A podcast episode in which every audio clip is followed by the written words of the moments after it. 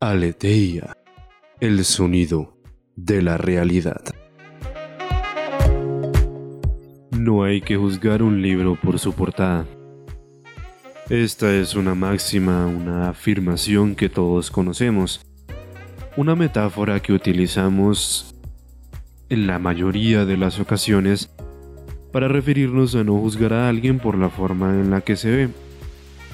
Y esta metáfora de cierta forma gastada, encierra mucho más de lo que nosotros a simple vista podemos analizar. El ser humano siempre realiza juicios a priori, es decir, juicios basados únicamente en lo que cree que no ha sido confirmado por nadie. Juicios única y exclusivamente centrándolos en sus experiencias personales únicas de la persona y no en las experiencias personales de aquel a quien está juzgando o aquellos que están en su entorno. Esto está mal por muchas razones, y a pesar de que es algo que todo el mundo hace, y de hecho lo hacemos en muchas ocasiones involuntariamente, no es algo que deberíamos hacer.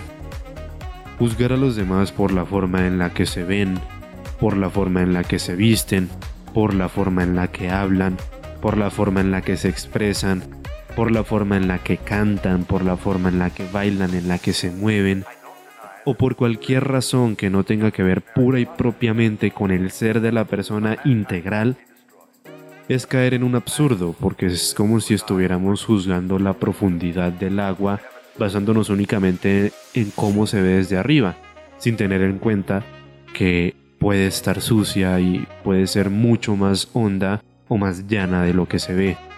Y la única manera que tenemos para conocer qué tan profunda es el agua que estamos viendo es directamente metiéndonos nosotros dentro del agua. Esto mismo aplica con las personas. La única forma que tenemos nosotros para poder realizar, aunque no esté bien, un juicio objetivo de una persona es conociéndolo. Ningún ser humano tiene el derecho de burlarse de otro, Ningún ser humano tiene el derecho de discriminar a otro, y mucho menos ningún ser humano tiene el derecho de menospreciar y de humillar a otro por ningún tipo de circunstancia que esta persona viva. Analicemos nuestra vida con calma y veamos cuántas veces hemos caído en este absurdo de juzgar a las personas por cómo se ven, por cómo se expresan.